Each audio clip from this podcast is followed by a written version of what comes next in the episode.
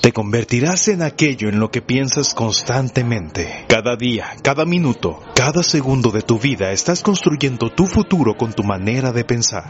Palabras inmortales de Earl Nightingale, que quedarían grabadas en la mente de un pequeño en Ciudad Juárez, Chihuahua, que vendiendo dulces y lustrando calzado, trabajaba para ayudar a su familia a salir adelante. Pero el sueño de triunfar en Estados Unidos ardía en su interior el sueño de conquistar el corazón de la gente, que con trabajo y esfuerzo se volvió una increíble realidad. Él es Alex Day, quien a los 26 años de edad, debido a su cadena de restaurantes y tintorerías, ganó su primer millón de dólares. A los 27 años de edad vendió sus negocios y decidió compartir con la gente la fórmula de cómo todos pueden triunfar en la vida, convirtiéndose así en el pionero de la motivación en español.